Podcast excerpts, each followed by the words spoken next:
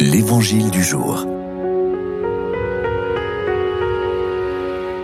De l'Évangile de Jésus-Christ selon Saint Matthieu. En ce temps-là, Jésus disait à ses disciples, Ne donnez pas aux chiens ce qui est sacré. Ne jetez pas vos perles au pourceau de peur qu'ils ne les piétinent, puis se retournent pour vous déchirer. Tout ce que vous voudriez que les autres fassent pour vous, faites-le pour eux, vous aussi. Voilà ce que disent la loi et les prophètes. Entrez par la porte étroite. Elle est grande, la porte. Il est large, le chemin qui conduit à la perdition. Et ils sont nombreux, ceux qui s'y engagent. Mais elle est étroite, la porte. Il est resserré, le chemin qui conduit à la vie. Et ils sont peu nombreux, ceux qui la trouvent. Tout ce que vous voudriez que les autres fassent pour vous, faites-le pour eux.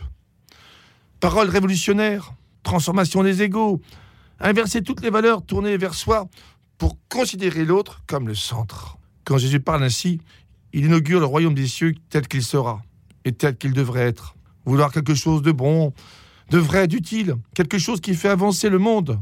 Vouloir quelque chose qui met l'homme, la femme, l'enfant, le vieillard au centre. Vouloir quelque chose de désintéressé, qui ne rapporte rien, sinon que des ennuis. Beaucoup de temps passé en récoltant le titre d'inutile.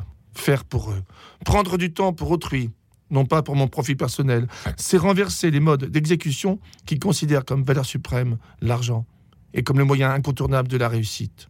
Oui, la joie, le bonheur de faire pour quelqu'un d'autre. Prendre du temps à pousser un fauteuil roulant, assurer un service de buvette pour désaltérer des gens en écoutant les autres, ramasser nos déchets plastiques dans une forêt, prendre deux jours dans une abbaye, se lever et humer les arbres, pleurer quand un bateau de migrants se renverse en Méditerranée, servir des repas dans un jamboré, oui, entrez par la porte étroite, nous dit Jésus.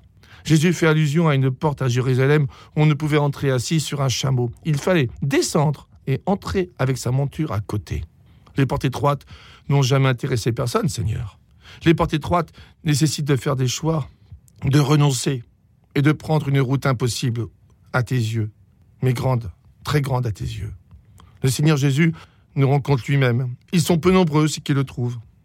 Les GMJ de Lisbonne, nos amis du Portugal vont ouvrir leurs portes, étroites ou grandes.